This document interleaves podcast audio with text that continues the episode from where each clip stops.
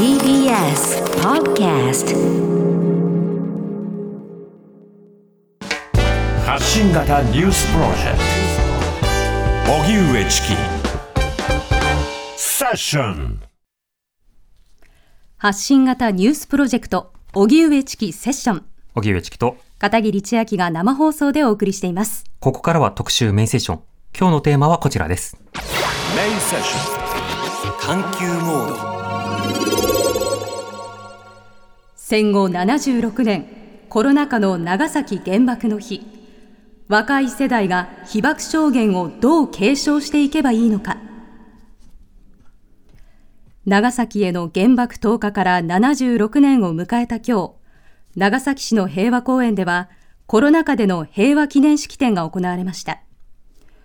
厚生労働省によりますと全国の被爆者は1980年度末のおよそ37万人をピークに減少し去年末時点では12万7755人となっています。また被爆者の減少に加えて被爆者全体の平均年齢は83.94歳と高齢化が進行。被爆体験を語り継ぐことが難しくなっているほか新型コロナの感染拡大で被爆者の活動も制限されています。戦後76年広島、長崎への原爆投下や戦争体験が身近に感じることができなくなる中で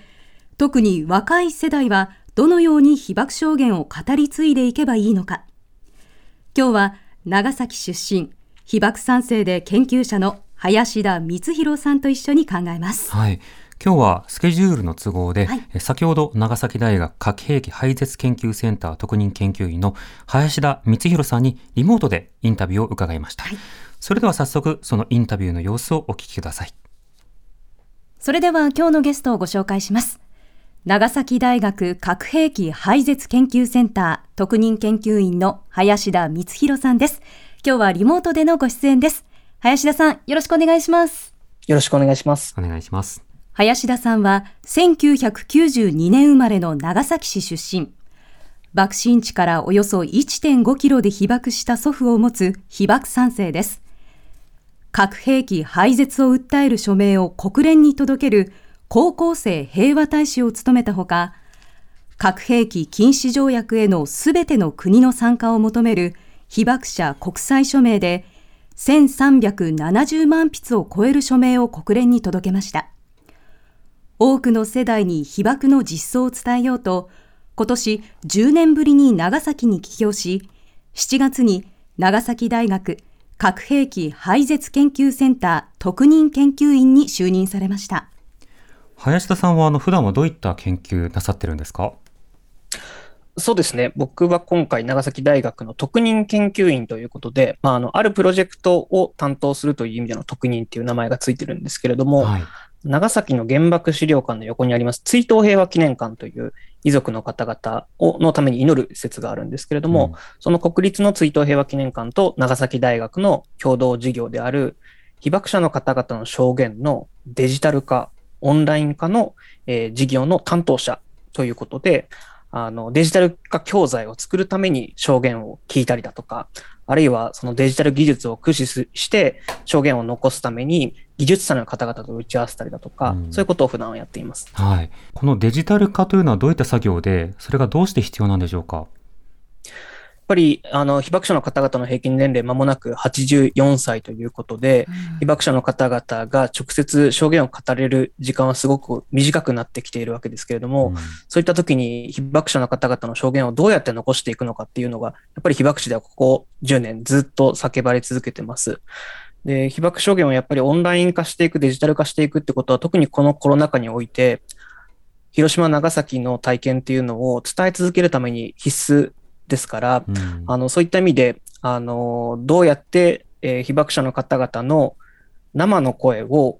できる限り生きている状態に近いような形で世界の人たちに届けるのかっていうところで、まあ、被爆者っていうカテゴリーではなくてですね、一人一人のお名前があって、人生があって、それこそ当時は夢があった人たちの、えー経験っていうのを、えー伝える教材をどう作っていくのかってことを考えてるっていう感じですね。はい。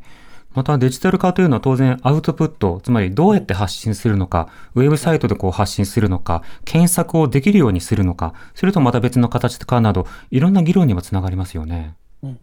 そうですね。あの、実はまだそのあたりのところは、あの、長崎大学から気軽にダウンロードできるようにしていくのか、追悼平和記念館からダウンロードしていくのかについては、これから協議をするところなので、現段階でこうすれば見ることができますよということをお伝えすることはできないんですけれども、うん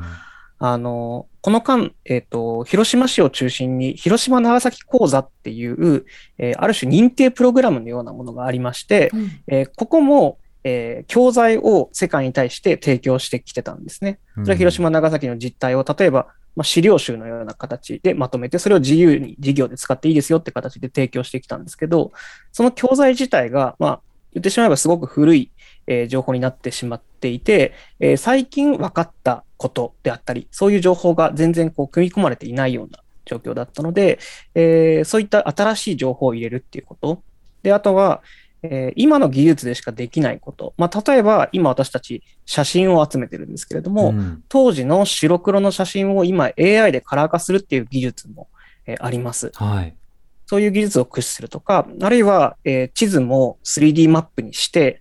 えー平面だと分かりづらい、ここに山があったからこの人は助かったのかもしれない。でそういうのは 3D で見たときに初めて分かるようなことなんですけれども、んえーそういう技術を使いながら、この地域にいた人っていうのはこういうやっぱり被害を受けていて、えー山に隠れて生き延びた人たちがいたんだっていうことに気づけるような、まあ、そういう、えーアーカイブが作れればいいなっていうふうに思ってます。うん。あの、そんな活動をしている林田さん、あの、今日行われた、その長崎での平和式典、この式典の模様、今年の模様についてはどうご覧になりましたか？まずやっぱり長崎の平和宣言はですね、あの、手作り感がいいというふうにいろんな方々から言われるんですね。うんえー長崎のあの記念式典は、例えば被爆者の方々の歌で始まって、えー児童の方々、地元の小学生たちの歌や、えー高校生の歌、で、市長の平和宣言も市長が一人で考えたのではなくて、基礎委員会が、えーあって、そこに被爆者の方々もいれば地元の企業の人たちもいて、いろんな人たちの思いがまとまった文章が平和宣言として読まれるんですね。うんで、この8月9日に向けていろんな人たちが準備を重ねた集大成として、えー今日の11時2分があるという構成になっているので、はあの、本当に長崎市民みんなで作ったっていう時間になっているというのは大きな特徴だと、はい、思います。いうんえーやっぱり平和宣言今年もすごく良かったなと、うんえー思います。うんうんあの、特に僕が印象に残っているのは2点で、まず1点、核兵器禁止条約の参加を呼びかけたところもそうなんですけれども、日本政府に対してですね、はい。あの、核保有国に対して、抑抑止力の考え方が世界に対して、えー危険性を増やしている。その現実を直視してほしいっていうふうに、えーおっしゃったところは非常にパワフルでしたし、うんこの核の抑止論を乗り越えない限りは私たち核兵器のない世界の実現は到達できないわけですから、うんうんそこに被爆地として疑問符を置いたっていうことはものすごく大きかったと思います。強いメッセージでしたよね。うん、そうですね。また、第1回締約国会議にも参加してくれというような、うん具体的なターゲットを決めて、そこに参加することが、まあ、日本政府の責務なんだということを、まあ実際に政府関係者もいる前で言うということも、これは重要な一歩ですよね。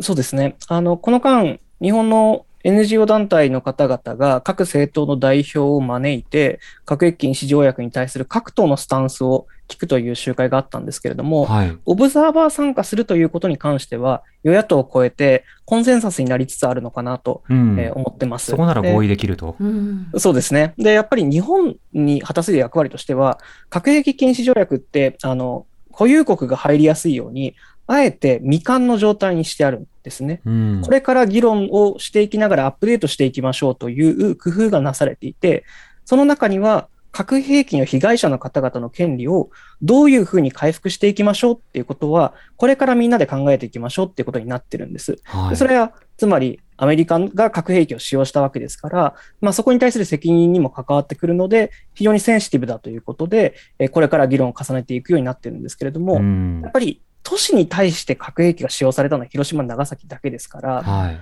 えーどういうふうにコミュニティが破壊されたのかとか、人間が破壊されたのかっていうところが分かるのは広島、長崎、つまり日本だけなので、えーオブザーバー参加することで日本が果たせる役割、実はすごく大きいと思ってます。うん。またその宣言の中でアウシュビッツに少し触れたりであるとか、い。ろいろなその世界の様々なまあ惨殺、あるいはその、えー様々な虐殺などについても触れられる一方で、こういった具体的なターゲットを定めるという、まあそうした田上市長の平和宣言だったわけですけれども、一方ででは菅総理の方の発言についてはいかがですか？あの、まあ、やっぱりこの間のですね、首相の平和宣言というのは、まあ、官僚が作ったものを読んでるんだろうなという、まあ、音読としか言いようがないようなですね、うん。あの、文章で、私たちがおそらく聞きたいのは、日本政府が核兵器禁止条約に入れない理由を並べるっていう言い訳のような宣言ではなくて、はい。菅首相本人がこの8月9日の長崎で11時2分を迎えるにあたって、今どういう心境なのかとか、うんうんどういう気持ちで立ってるんだという、えーそういう価値観の部分を私たちは見たいわけですよね。はい。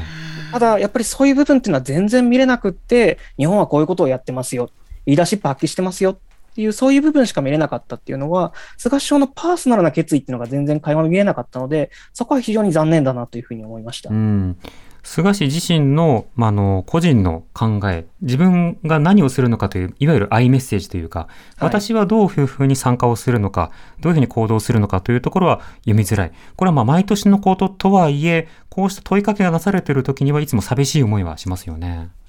そうですね。やっぱり、あの、世界の方々に対して、広島、長崎に訪れてほしいし、そういう機会を日本政府は積極的に作ってきたんだということをこの間繰り返し述べているわけですけれども、はい実際にじゃあ世界の指導者の方々に、えー来てもらって、資料館に見て被爆者に会ってもらって、それで期待することって、各国の指導者の方々が私を主語にして広島、長崎をどう受け止めるのか。そういう形で各国の指導者の方々が一人の人間としてこの核兵器の被害と向き合ってほしいっていうメッセージが広島と長崎に来てくださいっていうメッセージと直結すると思うんですけれども、えそれを世界に呼びかけている菅首相本人が私を主語にこの核兵器の問題を語ることができないというのはまあ非常に矛盾しているように感じるんですよねまあ、またあの今コロナ禍ということもあって例えば一般の観光のような形で多くの方々に来てもらうということが難しい状況だからこそ、まあ、例えばあの各国の要人の方々に代表で来てもらってそこで共に語るようなある種サミットを作りましょうというような提案だって具体的にはあっていいはずですが、はい、そうですね。コロ。ナ禍というようなことでもその結びつけた語りというのが、まあ、ほとんどなかったですよね。そうですね。あの、この間、あの、まあ、コロナ禍の成果といいますか、コロナ禍によって私たちが獲得できたことは、被爆者の方々も含めて、こうやって Zoom で話をするということっていうのが、この1年半で随分進んできたんです。うん被爆者の方々の会議もオンライン化するというのは少しずつ進み始めてるんですね。はいで、それはつまり、 Zoom でも被爆者の方々お話ができるということですから、それはこの国境を越えて、セッティングさえすれば、通訳さえつければ、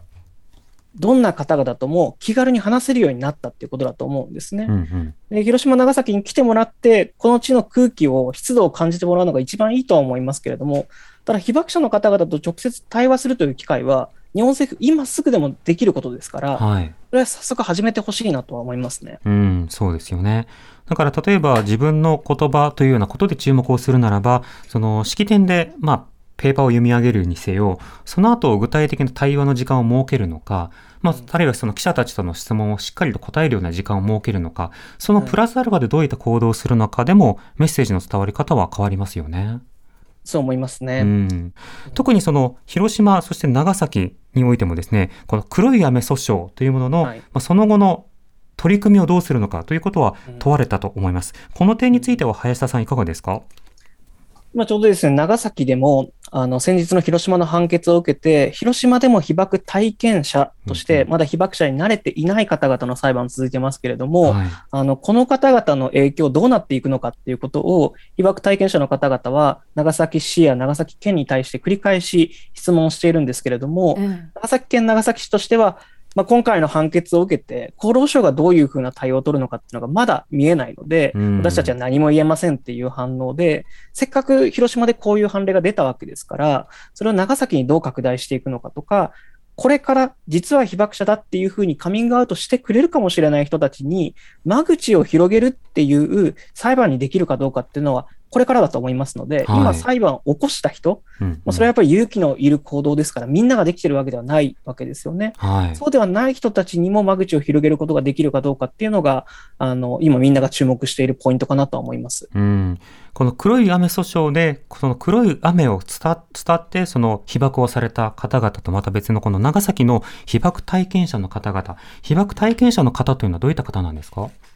そうですね。あの、被爆者健康手帳というのは、あの、障害者手帳と同じように、ある程度の、えー条件に満たされた方々に対して手帳を交付することができる方々なんです。うん。例えば直接被爆は8月9日であれば11時2分に特定の長崎市のえー場所で被爆をした方、あるいは入試被爆といって2週間以内に爆心地から2キロ圏内に入った方、あるいは救護、その被爆者の方々の死体の処理や救護をした方、で最後は、えーその被爆者の方々のお腹の中にいた赤ちゃんなんですけれども、えーこれを証明する必要があるんですね。うんで、それは、例えば、罹災証明書のようなものを、直後にちゃんともらえていれば、その紙を持って私は当時あの場所にいましたってことが証明できて、それで健康手帳をもらえるわけですけれども、あれだけの混乱の中でう、んしかも今平均年齢84歳、約4歳で、はい。76年前ってことを考えると、今平均の方々は当時子供だった人たちうんなんですよね。この方々にそういう証拠となるようなものを提出するというのは、あまりにハードルが高いんですね。えで、例えばそうではなくって、あの、ご家族以外の2人の方々がそれを証明してくれればいいですよっていうハードルもあるんですけれども、うんそれもですね、やっぱあんだけの混乱の中で、当時一緒にいた方を証人として連れてきたりだとかですね、その人たちにサインをもらうということもあまりに高いハードルなので、はい。えそういうことの線引きで被爆者になれない方々というのは今もたくさんいらっしゃいまして、んそういう方々が自分たちも被爆者なんだということで、えー訴えている、そういう人たちが被爆体験者の方々ですね。うん、広島にも長崎にも被爆をめぐるこの線引きというものが依然として存在していて、だからこそそれがその戦後というような言葉でその全てをこうくくることができない。継続をした被爆体験への救済のなさが存在するわけですよね。そうですね。うん。これあの、ちなみに今日の長崎新聞、あの、はい。今朝特別な紙面になっていたということですけれども、どんな紙面なんですか？えっとですね、去年も長崎新聞、実はですね、あの、コロナ禍で、あの、平和公園に行けないということだったので、はい。あ、今来てますかね。はい。はい、手元に今。平和公園の足元を写した、えー写真を去年の長崎新聞が掲載して、それがすごく話題になったんですけれども、うん今年は今、あの、お手元にあるように、はい。えー核兵器の数分ドットをつけた紙面が全面展開されていまして、うん。ドットはすべて黒色なんですけれども、はいも左端の2つだけが赤色になってるんです。うんうん。で、それは広島と長崎のことを示しています。うん。つまり広島と長崎で使われた以外の核兵器が今でもこれだけ存在しますよという、えー約1万3000発と言われた時に1万3000発ってなかなかイメージできないですけれども、はい。こうやってドットにするといかに多いのか、うん。えー人類を何度も破壊できるぐらいの数があるというふうに言われますけれども、その数のインパクトをですね、伝えることができるのかなと思います。うん。あとは、そうですね、あの、インフォグラフィックスはい。で、えー核兵器、例えば核兵器禁止条約が採択されましたけれども、核兵器以外の大量破壊兵器どういうものがあるだろうとか、被爆者の方々の数どんどん減ってきてますけれども、うんピーク時がどれぐらいで、今はどれぐらい下がってきてるんだろうっていう形でデータを示したりもしていますね。うんうん。だからこれで実際広島、長崎以降にどれだけのその核が増えてきたのかということも、まあ、死人、一目でこう分かるような紙面になってるんですね。これ、はい紙面作りに林田さんも協力されたんですか、うんあそうですね。あの、もともとこの紙面作りをあの中心としてあの活動している方が私の、えー高校時代にやっていた高校生平和大使っていう、うんうんあの NGO 団体の先輩に当たりまして、はいその。先輩からお声かけいただいて、あの特にこのインフォグラフィックスに関してですね、こういうことでデータを、えー出した方がいいんじゃないかということで、うんうんえー少し関わったということです。はい。やっぱりその災害などについての報道でもそうですけれども、うん一見すると直感的に分かりにくいその膨大な数というものをうん体感的にあれパッと見でどういうふうに理解させるのか、納得をさせるのかというのはとてもいつも問われているものですよね。そう思いますね。うん。特にその核兵器の数って、あの、ピークに比べると随分減ってきてはいるんですけれども、はい。この間、あの、核兵器の数が減るペースとは随分落ちてるんですよね。うんで、このままのペースで下り続けても、一体いつになったら核兵器ゼロになるのかっていうことをですね、体感してもらうために、そういうグラフもやっぱり必要だなというふうに感じているので、うんあの、平和とか核兵器廃絶っていうキーワード自体を口にするのは簡単ですけれども、それを具体的にどうしたらいいだろうってことを考えるためには、やっぱりみんなが考えないといけないので、みんなが考えるときの一つの、えーヒントとしてですね、こういう情報を、えー紙面という多くの方々が手に取ることができる媒体で、えー伝えることができたというのは、まあ一つ大きな成果だったのかなと思ってます。うんえー今日は長崎大学核兵器廃絶研究センター特任研究員の林田光弘さんに事前でリモートでインタビューをしている模様をお聞きいただいております。はいあの林田さんの活動の中で、やはりその今ある、えー資料、今ある音声などをデジタル化をして、えーそれをさらにネットを含めて発信をどういうふうにしていくのかということを今考えている、そんなあの作業もされているということも伺いました。はい。また、あの、さらに、えーいろいろな証言の収集というのも、今現在進行形で行っていると。うんもうすでにしっかりと話を聞いたからそれをどうこうしましょうという話では当然なくて、あの、現在進行形でまだまだ記憶というのがいろいろ掘り起こせる段階にあるので、そうした話を一つ一つ聞いていくことがとても大事なんだということもよくわかりますね。では、その林田さんが今長崎で行っている活動などについてもお話を伺いました。今、あの、林田さんが中心となって、戦前の写真収集企画、これを進めていると伺ってますが、これはどういった企画なんですか、えっとですね、今回あのお話をした被爆者の方々の証言をデジタルアーカイブに残すっていう作業の中での、えー非常に大事な一つのパートになるんですけれども、戦前の長崎の写真を、まあ、今コロナ禍でお片付けをされている方々もたくさんいらっしゃるので、うん。えーぜひ預けてうんデジタル化させてくださいっていうお願いを被爆者の方々やあのその身内の方々にですね、お願いをしているところなんです。はい。これなんで必要かっていうと、えー長崎の8月9日、1945年の8月9日以降のあの瓦礫のシーンなんかの写真っていうのは、今もいくつか残っていて、それで長崎がえーどのように破壊されたのかっていうことを見ることができるんですけれども、ん特に被害が大きかった浦上エリアが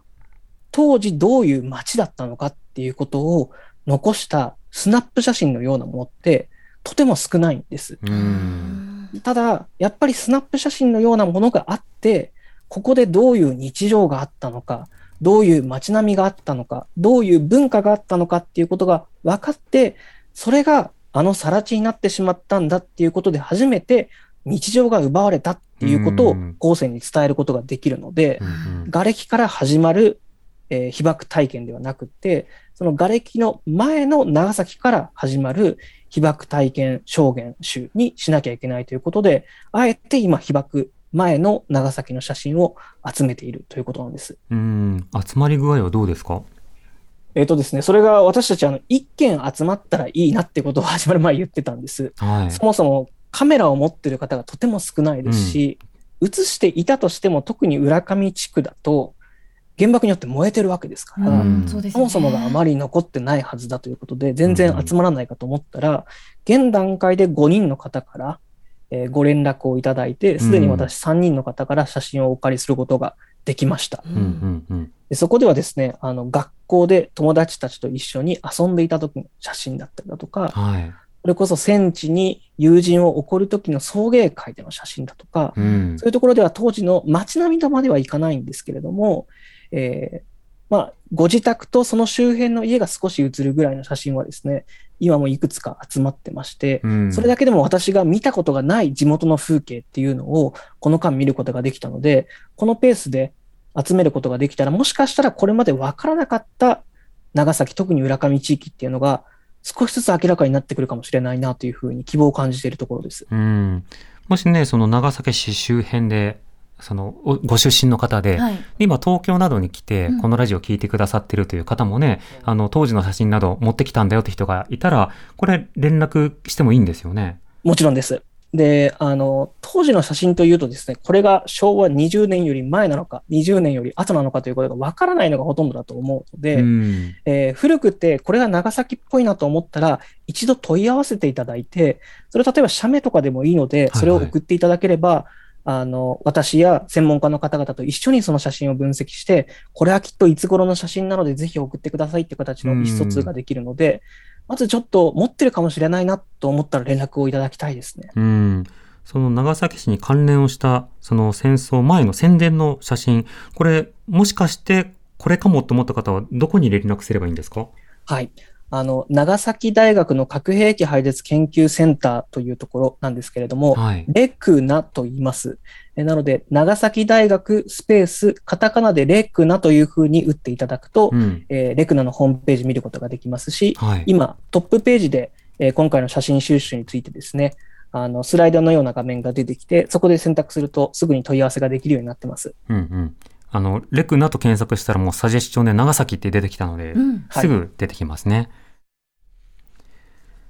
長崎大学核兵器廃絶研究センター特任研究員の林田光弘さんのインタビューの模様を聞いていただいています。はい今あの紹介していただいたレクナ、あのラリルレのレレレレのおじさんのはいレレレあのは滑舌で分かりにくいかもしれませんけど、レクナと検索をすると、そのサイトにたどり着くことができます。で、こちらでその被爆前の長崎の様子が分かる写真というものを募集しているということです。これあの写真の正確な場所や時期が分からなくても構わないということが分かっています。でこれを一度事務局に送付してもらって、それをデジタルデータ化して、で写真の現物はまあお渡しをするということになってるんですね。はいただし、あの、現物を、えー寄贈してもいいよとか、あるいはその、そのまま処分してとか、いろんな方がいらっしゃると思うので、その細かな対応というのはご相談可能だということが書かれています。このようにいろんな写真を集めることなどによって、戦前の長崎の様子、つまり、どこに何が起きたのかということをより立体的に、映像的にわかるようにする。そうしたようなことを、特に今はオンラインやデジタル化の事業と合わせて行っていくということになるので、こうした写真を提供する人が、まあ、多くいらっしゃれば、その成果をいずれ私たちがね、はいあのウェブサイトとか記事とかを通じて、あ、こんな風景だったんだとか、この姿は見たことなかったんだとか、あの、被爆後の写真を見たことがあるけれども、その前がどうだったのかということが、まあ、よりつかむことができる。そうですよそのね。コロナ禍だからっていうことを考えると、リモートでもとかネットでもとか、いろんな仕方での交流や検索や資料を手に入れられる状況を作ることって、とても大事だと思うんですよね。ある意味こう手段の幅が広がってるかもしれないですね。うんうんそうしたところを見据えてどういうふうにしていくのかということもね、あの、もっともっと発信が必要で、まあ、その点、あの、菅総理がそのコロナ禍での被爆体験の継承をどう語るのかということも原稿に盛り込んでほしかったなと思うところではありますけれども、まあ、今後の課題として国会などでもね、そうした取り組みの支援なども表明してほしいなとは思いますね。発信型ニュースプロジェクト。TBS ラディオ905-954おぎゅうえちきセッション時刻は5時になりました。それでは引き続き、長崎大学核兵器廃絶研究センター特任研究員の林田光弘さんのお話をお聞きください。そうした中、あの、林田さんは今、被爆体験を、あの、これまでのものをデジタルデータ化するだけではなくて、新たな聞き取り調査であるとか、いろんな資料を残す作業もされていると伺ってるんですけれども、今は、こうした調査はどういったものをなさってるんですか？えっとですね、今やってることとしては、あの、まあ、今具体的にはこれから始めることなんですけれども、はい。えー例えばですけれども、私も上京して、あのーホームレス支援だったりだとか、まあ、あるいは友人たちと一緒にジェンダーについて学んだり、LGBT について学んだり、えーいろんな視点をあの得ることができてですね、例えば被爆者の中で、えー病気や怪我だけではなくって、被爆者における戦後の貧困ってどういうものだったんだろうん。うだとか、うんうん。えー女性に対してとりわけどういう被害があったんだろうとか、えーそういう視点で被爆者の方々の戦後の体験って見ることがあまりなかったなという反省はあるんです。うん。えーこの間もですね、特にそのジェンダーの視点では、例えばあの韓国の研究者の方が広島、長崎の被爆者の方々の女性に対する、えー被害について研究でまとめていたりするんですけれども、はい。日本においてはそういう研究がまだまだ、えー課題があるのかなというふうに感じていたりだとかですね。うんあの、なので、被爆者というマイノリティの、まあ、さらにマイノリティがいろんなカテゴリーがあるわけですけれども、そういったいろんな被爆者の方々の体験っていうのを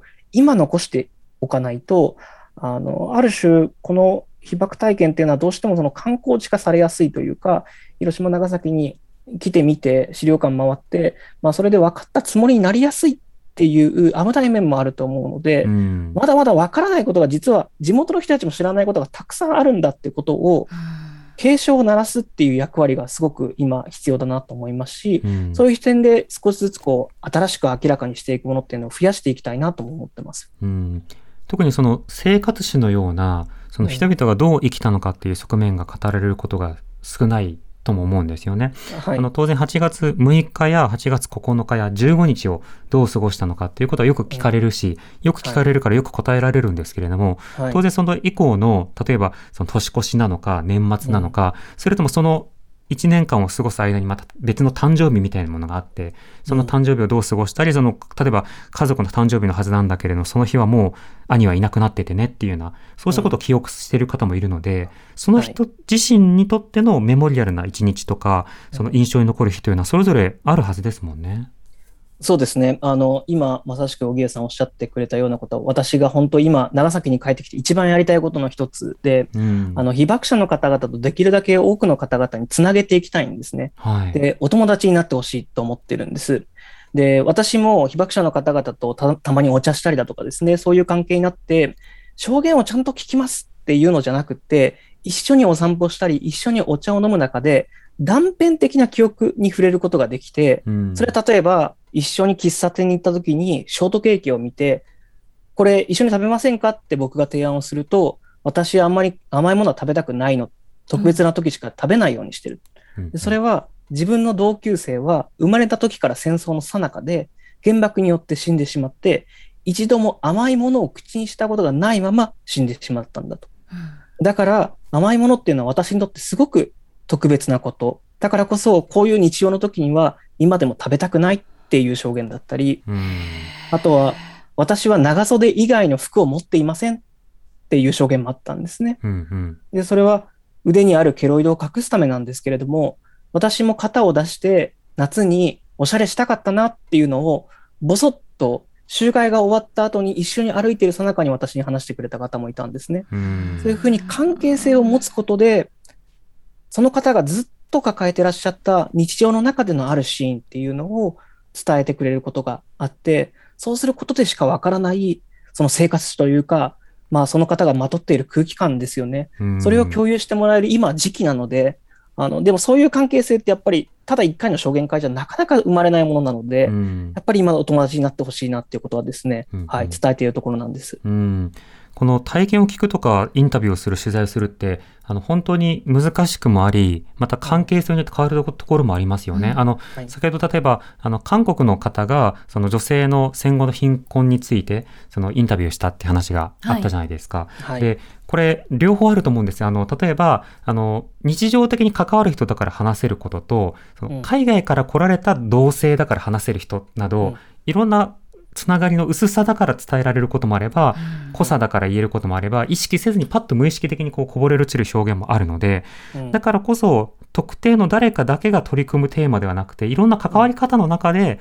歴史がこう積み重なっているものをこうめくっていく作業に参加できるというところもありますよね。本当にそうだと思いますね。あの、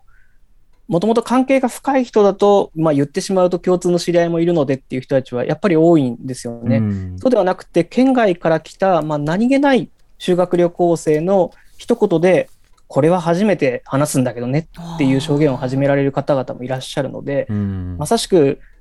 いろんな立場の方々が一人の方の証言を聞くっていうのは、すごく大事なことだと思いますね。うん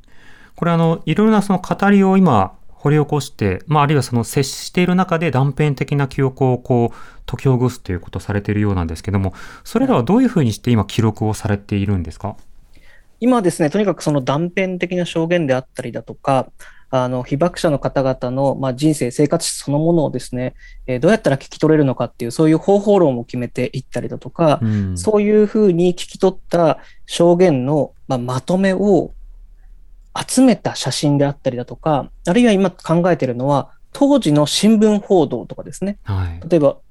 ある方々が結婚するかどうか悩んでいた、その時長崎ではこういうことが話題になってましたっていう当時の新聞があると、あ、当時の長崎ってプ市民プールができて、それにみんな湧いてた時期なんだなっていう、うんそういういろんな情報を並列して流すっていうのも、紙で見るとすごくうるさくなってしまうかもしれないですけれども、うんうんデジタルコンテンツで見たいなと思った人が横で当時の新聞をポチッと押すと、その当時の光景が見えてくる。うんえーデジタルコンテンツだからこそそういうふうにいろんな情報を並列して流すことができるのかなと思うので、今聞いている証言にそういういろんな情報を加えていく、で、一緒に見せるってことをできればやりたいなと思ってます。うん。その見せ方も聞き方も両方工夫されているということですが、その聞き取りなどをこうされている中で、今、林田さんが難しさを感じる点などはあるんでしょうか？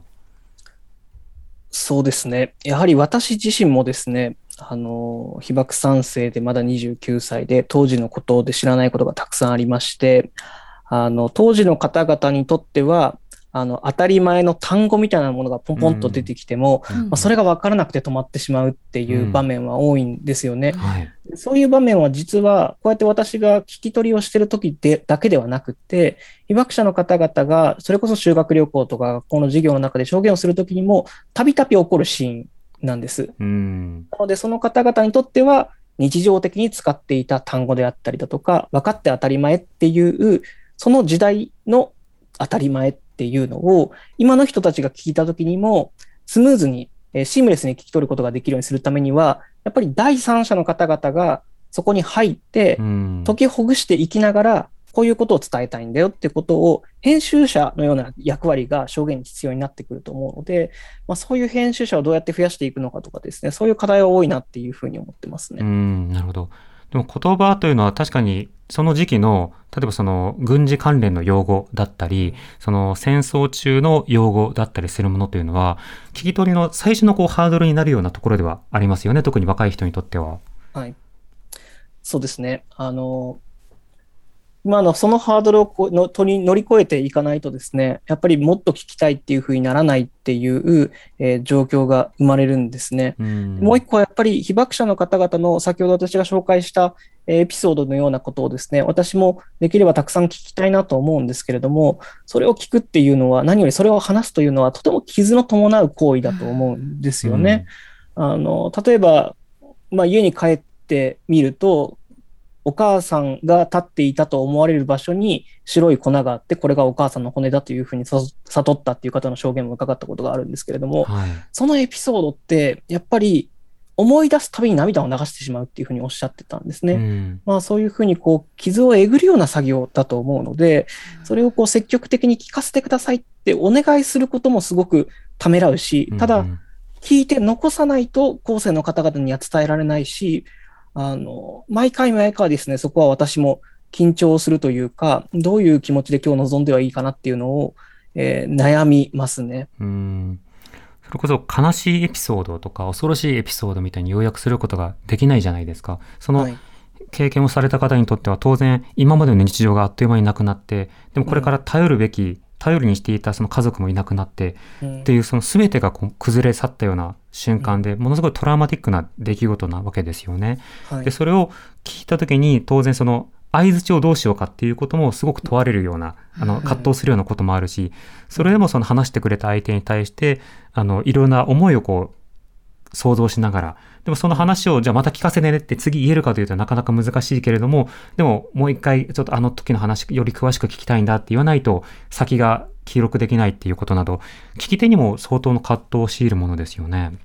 そうですね。私も先日お話を伺いに行った93歳の、えー方のご自宅に伺った時には、二人で梅ジュースを飲んで、この梅ジュースの漬け方みたいな話をして、うん。うん。えっと、その梅ジュースに関する思い出のお話を聞いて、それ以上のことはもう聞けなかったんですよね。うん。もっともっと当時のこと聞きたかったんですけれども、えーそれ以上のことを聞く勇気が出ないような、えー場面っていうのは、その方に限らずたくさんあって、うん。ただやっぱりこのコロナ禍で会うこともすごくこう制限されている状況ですから、あの、一回の、えーまあ、インタビューというか、そこの中で、まあ、どれだけのことが聞けるのかっていうのは、毎回本当に試されてるなという気がしています。いやうん難しいですね。うん本当に悩ましい。うんうん特にコロナ禍ですと今そのいろいろな資料館もあの休館してしまうところも出てますし、またあの当事者の方に話を聞きに行くのも困難である、それこそあのい重症化リスクの高い層ということに被爆者の方々はなるわけですよね。はい。でさらにはその修学旅行などのいろんな機会もなくなっているし、なおかつヒアリングをじゃあ研究者の方がしようと思ってもそこでも相当気を使うということもあってかなり厳い。しい気がするんですがどうですか？